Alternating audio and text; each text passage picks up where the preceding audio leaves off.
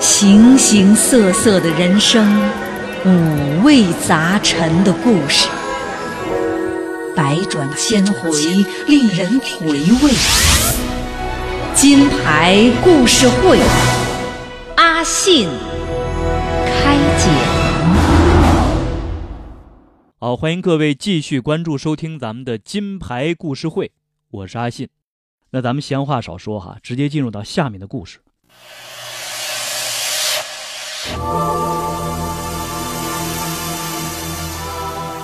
一场蓄谋已久的纵火案，却引出了一段为父报仇的故事。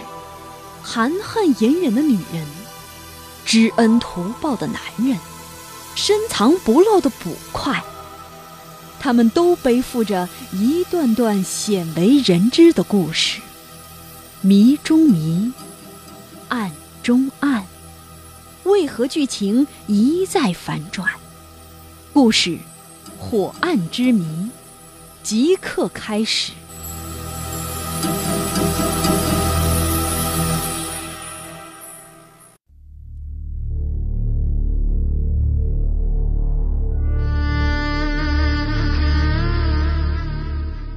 这清朝末年，这扬州城里啊，有一个祥瑞珠宝店。这天晚上。这珠宝店打烊之后，这老板李宏达跟老婆陈秀凤是买来酒菜小酌。这李宏达的酒量非常小，这几杯酒下肚啊，便进屋是呼呼大睡去了。在这个睡梦里，这李宏达只觉得是火烧火燎的疼，睁眼一看，他不禁是大吃一惊啊，原来是着火了。这一股浓烟是扑面而来，他一下子便呛晕了过去。幸亏这左邻右舍发现了火情，大伙呢也都来帮忙了。这李宏达呢也被大伙是抬了出来。他这一醒过来呀，便迫不及待地问：“各位乡邻，你们看到看到我老婆了吗？”这大伙是直摇头啊。这一个邻居回忆说。我见他是拎着一只大包袱，是急匆匆的往那南边走了。这李宏达一听啊，便慌忙的跑进这放宝物的密室里，发现这里头啊最值钱的家当竟被洗劫一空了。他气的是一屁股跌坐在了地上。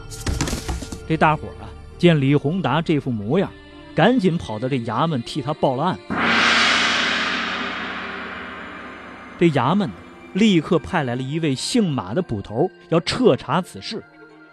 这马捕头呢，带了两名衙役勘察了现场，也询问了来龙去脉。这折腾了好一阵儿，众人呢也才散去。这第二天一早啊，这马捕头又来了，啊，告诉这李宏达，他老婆陈秀凤已经被捉拿归案了。这知府大人呢，正要升堂开审，传话叫这李宏达呢过去做一个证人。带着李宏达赶到的时候，这知府大人呢正在审问这陈秀凤。只见他是猛地一拍这惊堂木，厉声问道：“陈秀凤，你个大胆刁妇，你可知罪？”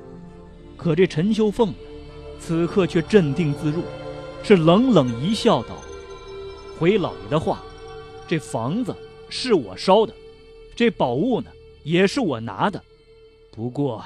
这叫善有善报，恶有恶报，民妇何罪之有？这堂上的知府没想到陈秀凤对犯下的罪行供认不讳，这更没想到的是，他还不卑不亢的反问了一句。这一时间呢，也不知道该如何的继续审下去了。这愣了半晌啊，这才继续问道：“你这此话怎讲？”此刻，这陈秀凤啊，也不再看那知府了，而是狠狠瞪了一眼一旁的丈夫李宏达，把自己的身世是娓娓道来。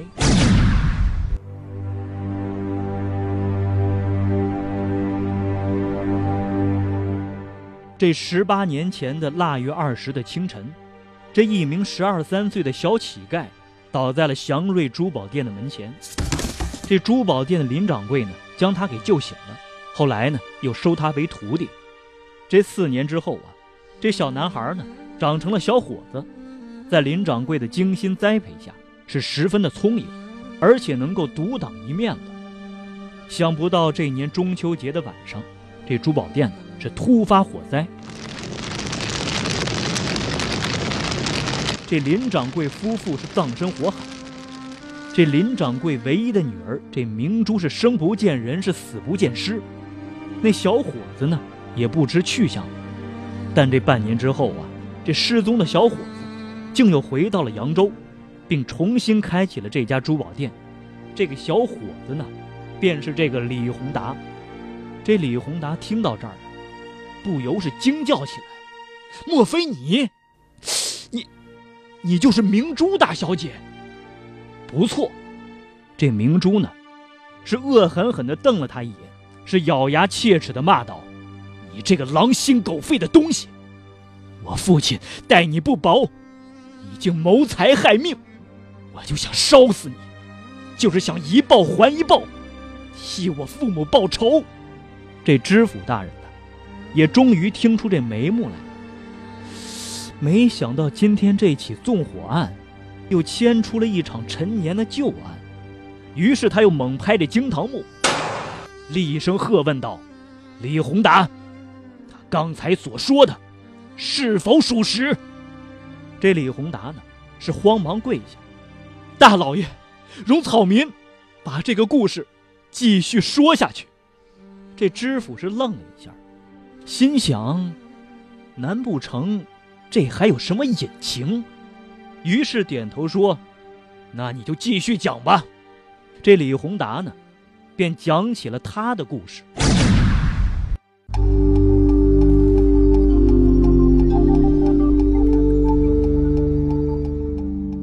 话说这十四年前的一个傍晚，这林掌柜的珠宝店是正要关门，却进来了一个黑脸的大汉。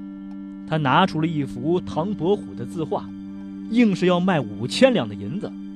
这林掌柜呀，一眼便认出这是一件赝品了，就婉言谢绝了。那大汉临走的时候，恶狠狠地抛下了一句话：“是那大燕山的王大当家的，让我来找你的。连他的账，你都不买，你就给我等死吧！”从这儿以后啊，这林掌柜呢，一直过的是提心吊胆。他将家里的这些贵重宝物啊，放到了一只包袱里，是随时准备逃命。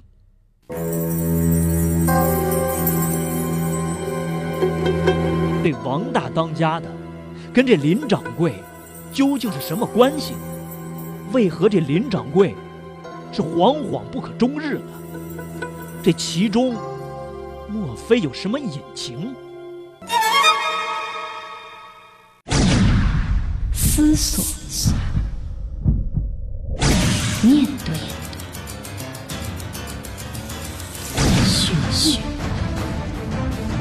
和那些在你脑海中出现的名侦探一样，寻找一切蛛丝马迹，跟随我们一起拨开重重迷雾之后隐藏的真相。金牌故事会。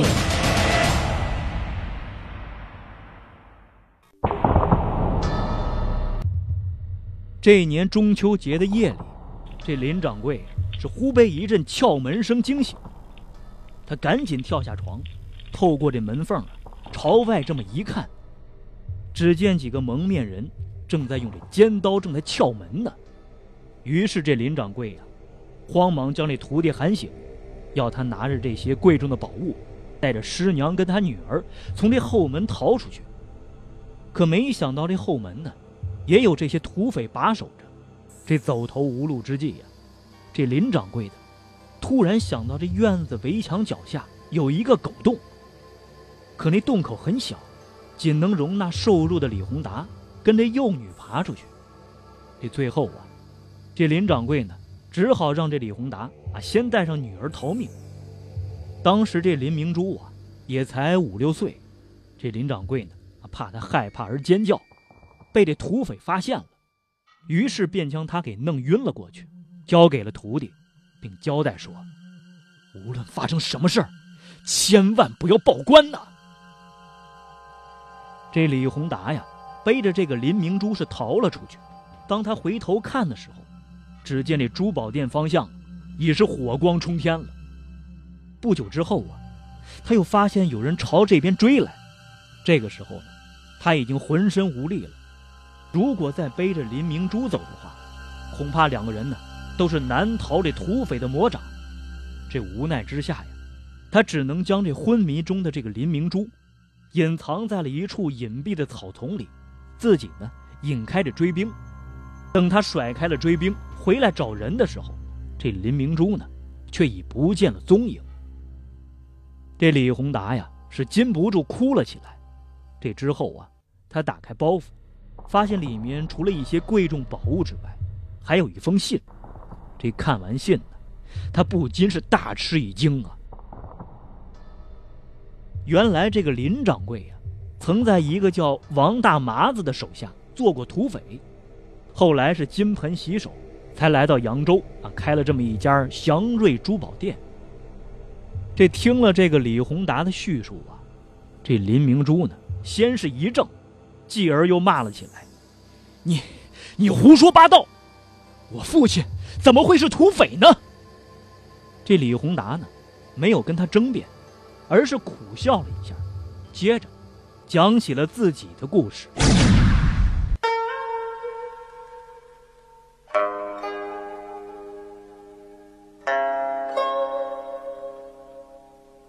这自己呢？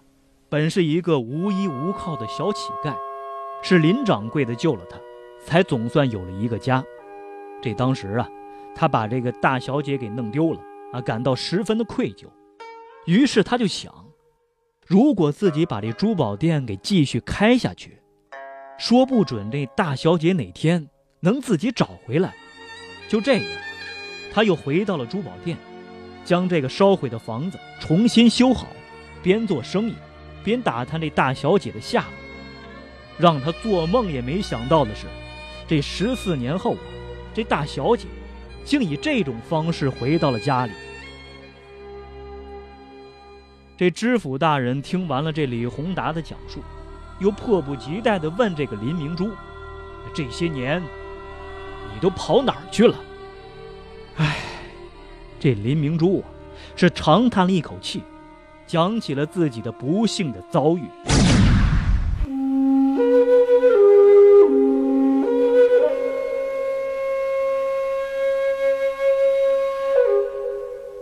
我醒来之后啊，发现躺在这草丛里，是止不住的哭了起来。这个时候，天已经蒙蒙亮了，可我当时还太小，根本就认不得回家的路，于是呢，是边哭边往前跑。也不知道跑了多久，那终于呢，遇到了一位赶马车的大伯，他问我叫什么，家住在哪，我是一问三不知啊。最后呢，他把我抱上了马车，是继续往前走。这一走啊，竟把我带到了京城里。这位大爷呢，姓陈，膝下是无儿无女，以帮人家送货为生。就这样。我变成了他的养女。我十六岁那年，养父是一病不起。这临终前呢，他告诉我，他是在扬州捡到我。当时我这脖子上挂着一块玉，这玉的背后呢，刻着我的出生年月，跟祥瑞珠宝店这几个字。这料理好养父的后事之后啊，我便南下扬州，准备寻找亲生父母。经过多方打探。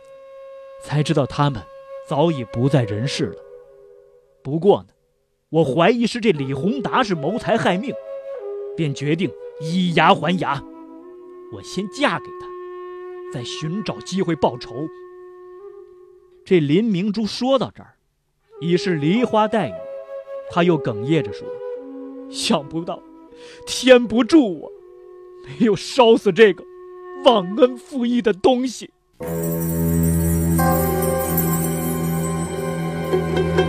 这李宏达跟这林明珠两个人是各执一词，究竟谁说的是真的，谁说的又是假的呢？这林掌柜的究竟是不是土匪呢？这个故事越发的扑朔迷离了。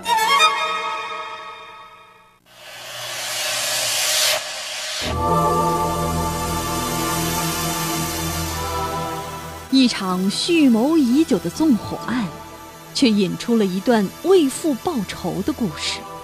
含恨隐忍的女人，知恩图报的男人，深藏不露的捕快，他们都背负着一段段鲜为人知的故事，谜中谜，案中案，为何剧情一再反转？故事。火案之谜正在继续。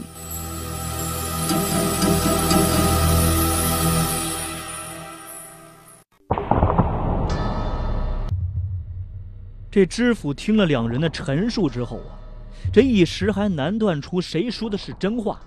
这突然间呢，他像是想起了什么似的，就问这个李宏达：“那林掌柜的那封信呢？”这李宏达是怔了一下之后，苦笑着说：“这封信呢，让我给弄丢了。”这林明珠啊，是一下子跳了起来，指着他的鼻子就对知府说：“大人，他分明是在说谎！这么重要的证据，怎么会弄丢呢？可见是他在污蔑我爹。我爹根本就不是什么土匪。”这个时候，这一旁的马捕头。却又叹了一口气，他对着林明珠说道：“你父亲林云志，的确是一个土匪。”这说罢呀，又双手作揖道：“大人，卑职有话要说。”这知府啊，被这个扑朔迷离的案子呀，是吊足了胃口，便连忙应允。这马捕头呢，是深吸了一口气，紧接着说道：“说实话，这林云志啊。”是我的师兄。这大伙一听啊，顿时是呆若木鸡啊！难不成这马捕头也是土匪？这真是一波未平，一波又起啊！只听那马捕头是清了清嗓子，又讲出了一段他自己的故事来。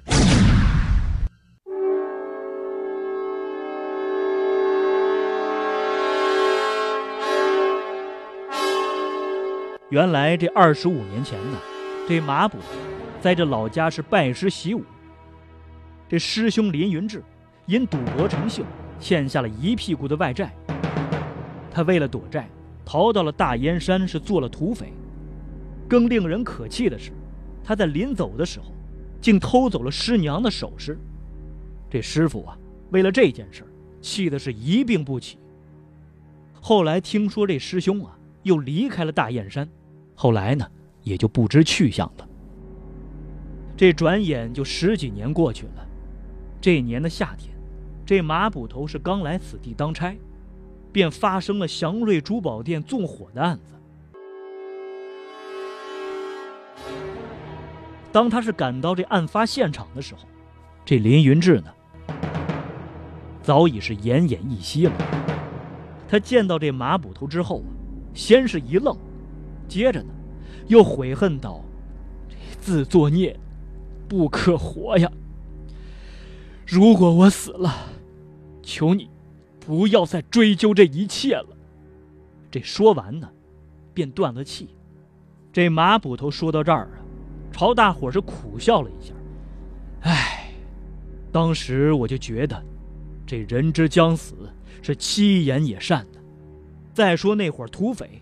确实是来无影去无踪的，于是呢，也便草草结了案。谁知竟又结了这么一段孽缘。卑职求大人看在此案事出有因，又盘根错节的份上，请对林明珠网开一面呢。这一时间呢，这公堂之上是一片的唏嘘。这众人是感叹这善恶有报之余，也纷纷为这林明珠是求情。这知府啊，在理清了案件的来龙去脉之后，此刻呢更是神清气爽，心想总算轮到我是粉墨登场了。只见他拍了一下这惊堂木，是大喝一声：“刁妇林明珠，蓄意杀人放火，罪名铁证如山。按照律法，青天大老爷，请法外开恩呐！”这知府的话是还没有说完，这李宏达呢，先是扑通一声便跪了下来，哀求：“都说这不知者无罪。”林明珠是一时报仇心切，才做下了此等糊涂事，还恳请老爷网开一面，从轻发落呀。这知府啊，是又愣了一下，又拿起了这惊堂木，在这空中是转了一转，这过了良久，这才落了下来，是大声的宣判：刁妇林明珠，蓄意杀人放火。罪名铁证如山，但事出有因，判你终身为李宏达之妻，不得反悔。这一旁的师爷听后啊，是慌忙提醒着：“老爷，哪有这这种判法啊？”这知府是随即笑道：“这律例啊是死，这人是活的嘛。”既然他李宏达都站出来求情了，那本官岂能墨守成规，而不成人之美呢？好，今天的故事到这儿又要结束了，感谢大家的关注与收听。那明天的同一时间，金牌故事会，我是阿信，咱们不见不散吧。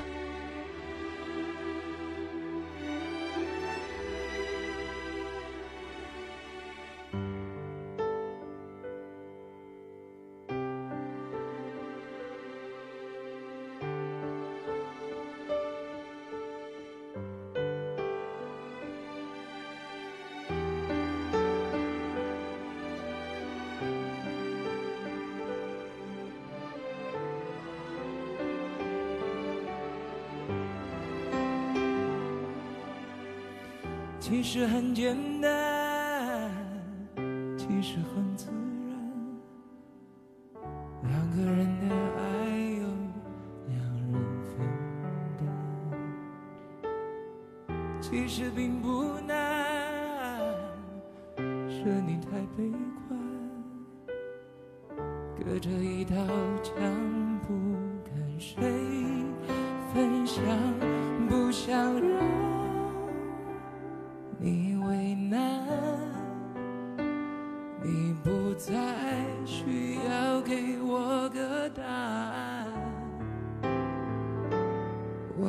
是爱我的，我猜你也舍不得。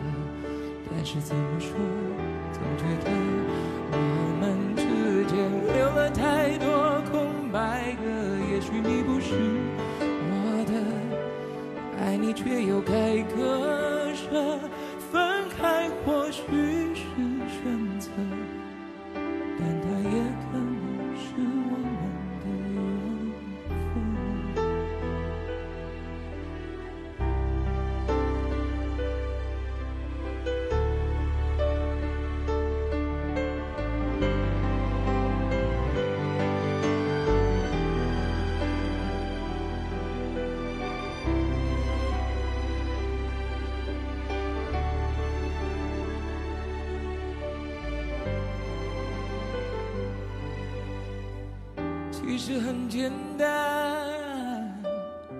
其实很自然。两个人的爱由两人分担，其实并不难，是你太悲观，隔着一道墙，不跟谁分享，不想让。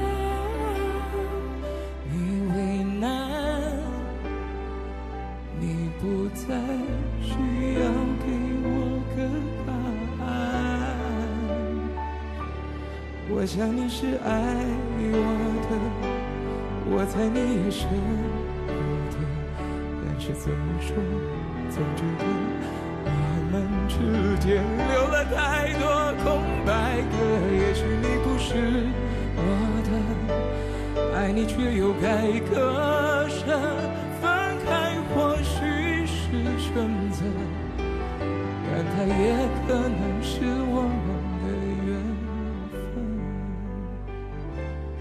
我想你是爱我的，我猜你也舍不得。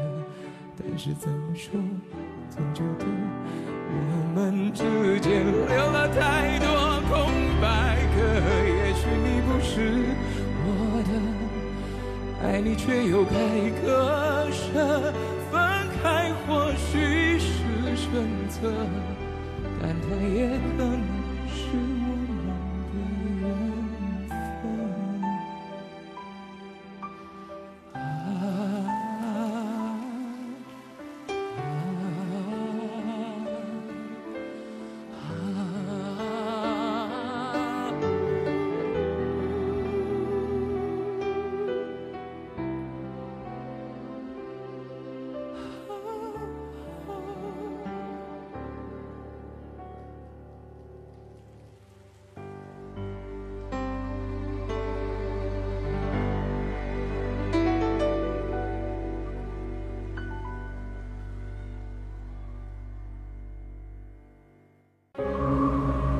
不可思议的故事。故事。听，那是谁的声音？这于少棠离奇的死在台上，紧接着百口莫辩的跟包李龙江也是自杀身亡，是谁下的毒呢？这西姆啊，吓得赶紧喊道：“你们不要进来，我再接一个非常重要的电话。”惊心动魄的故事情节，酣畅淋漓的听觉盛宴，嬉笑怒骂百转千回，尽在 FM 九八一河北农民广播晚间十一点到十二点的金牌故事会，阿信开讲，敬请关注收听。